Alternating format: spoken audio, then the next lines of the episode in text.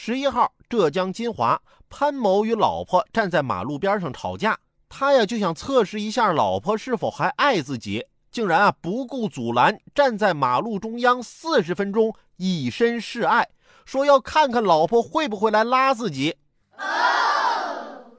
那刚才阻拦你，你没看见呢？就当妻子报警时，他呀被一辆躲避不及的面包车撞上了。全身多处骨折，正在接受治疗，案件还在进一步认定当中。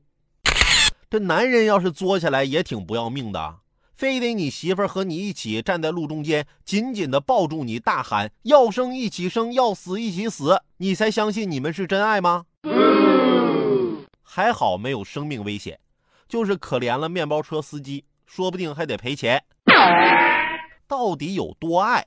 这不是靠在一起作死，或者是嘴上说说就能证明的好吗？那都得具体到日常生活中。在结婚之前啊，我发现我未婚妻的性格比较强势，我也曾经犹豫过。